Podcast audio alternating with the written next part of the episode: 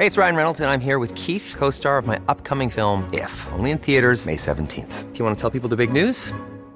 All right, I'll do it. Sign up now and you'll get unlimited for $15 a month in six months of Paramount Plus Essential Plan on us. Mintmobile.com slash switch. Upfront payment of $45 equivalent to $15 per month. Unlimited over 40 gigabytes per month. Face lower speeds. Videos at 480p. Active Mint customers by 531.24 get six months of Paramount Plus Essential Plan. Auto renews after six months. Offer ends May 31st, 2024. Separate Paramount Plus registration required. Terms and conditions apply if rated PG.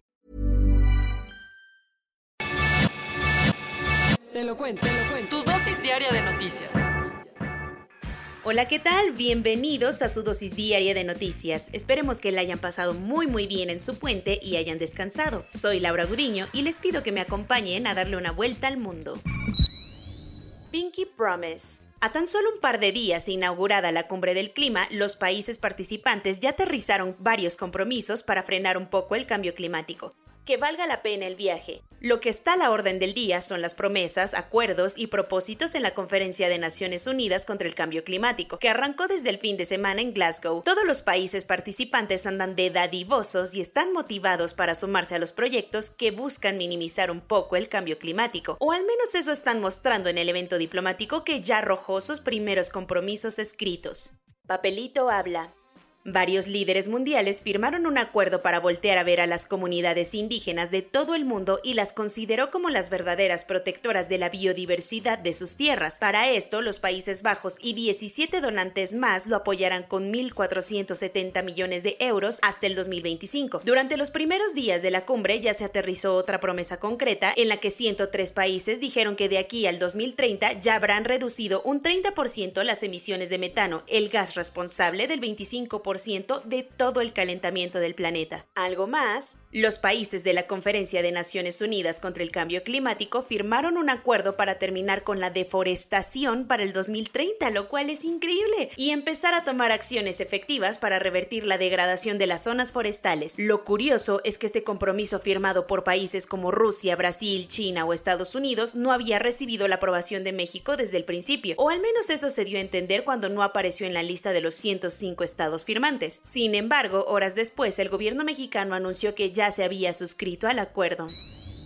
Qué bonito nuestro Estado de Derecho. Entre las masacres en Michoacán y los crímenes de las autoridades contra los migrantes, México quedó súper mal parado en este puente de Día de Muertos. De nueva cuenta, la riqueza de nuestras tradiciones milenarias se vio eclipsada por las masacres que sacuden al país constantemente. Prueba de ello es que en lugar de los crepúsculos arrebolados de Jaimito el cartero, ahora en Tangamandapio ya simplemente hay violencia, pues durante la noche de lunes, 11 cuerpos fueron hallados sin vida en una carretera rural del municipio municipio michoacano. Más tarde, la Fiscalía de Michoacán confirmó que todas las víctimas vivían en el municipio de Tarecuato y que seis de ellas eran menores de edad. Hasta el momento no se sabe los motivos del crimen, pero las autoridades ya andan investigando. Y más al sur, las cosas no pintaron mucho mejor porque tanto la oficina en México del Alto Comisionado de Naciones Unidas para los Derechos Humanos como Human Rights Watch condenaron la actuación de la Guardia Nacional y el Instituto Nacional de Migración en la frontera sur. Todo después de que el pasado 31 de octubre fuera asesinado a balazos un migrante cubano, mientras que otros 13 resultaron heridos en un operativo cazamigrantes.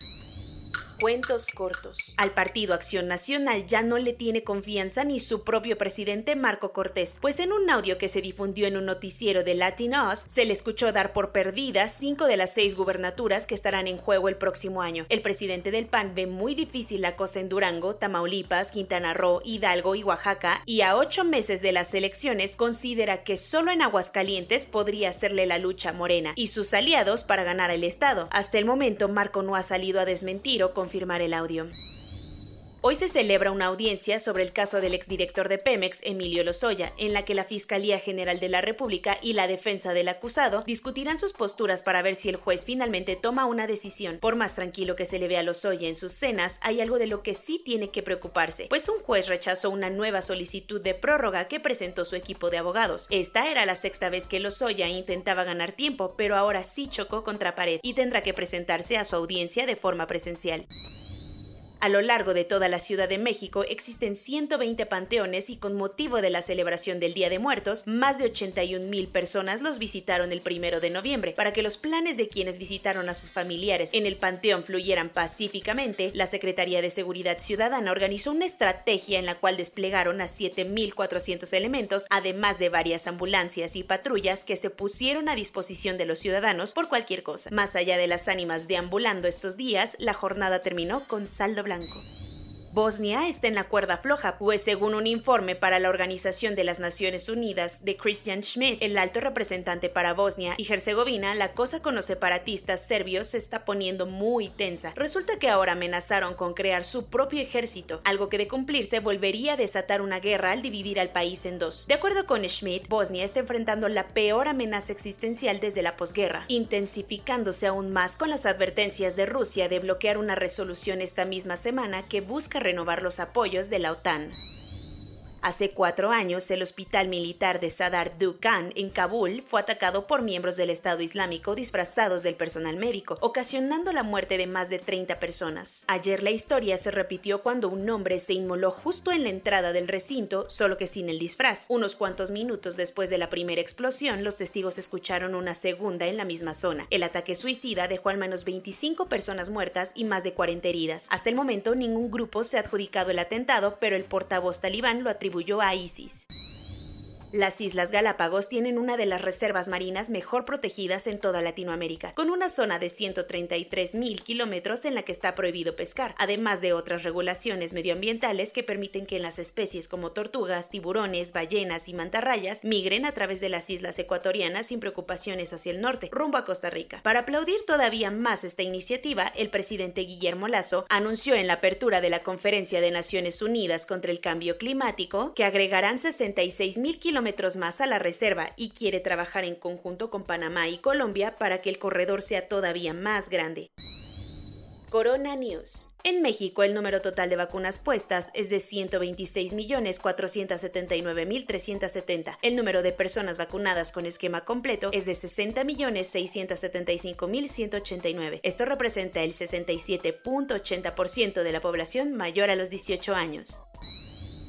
Cualquiera que no haya podido acudir a su segunda dosis en Ciudad Neza, sin importar la marca de la vacuna, podrá ir a partir de hoy hasta el 5 de noviembre a recibirla en la explanada del Palacio Municipal.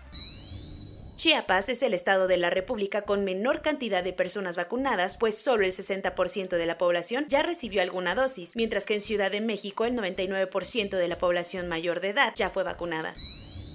Las familias en China se atascaron con las compras de pánico tras el aumento de los precios de los vegetales por cambios drásticos en el clima y un brote constante de casos de COVID-19. El secretario general de las Naciones Unidas dijo que los 5 millones de muertos por COVID-19 que ya se han registrado demuestran el fracaso del mundo. El 80% de la población mayor a 16 años de Australia estará completamente vacunada esta semana. Las reglas no aplican para Luis Barrenzuela, el ministro de Interior de Perú, pues hace una semana recordó que para evitar contagios de COVID-19 las fiestas están prohibidas, pero él hizo una en su casa. Soy Laura Gudiño y esa fue su dosis diaria de noticias de este bello miércoles. Que tengan un buen día, cuídense mucho, hasta mañana.